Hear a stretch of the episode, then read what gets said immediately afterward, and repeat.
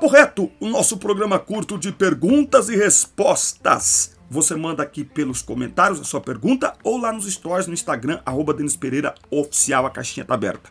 Masturbação é pecado? É. 1 Coríntios 6 e 20, 1 Coríntios 10 e 31. Não glorifica a Deus. Você não faz lendo a Bíblia, cantando louvor, falando em línguas, né? Então, por favor, não glorifica a Deus. Agora presta atenção numa coisa.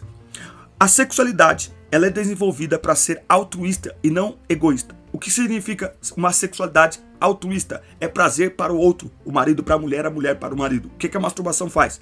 Ela prepara teu corpo e tua mente para você encontrar prazer sozinho.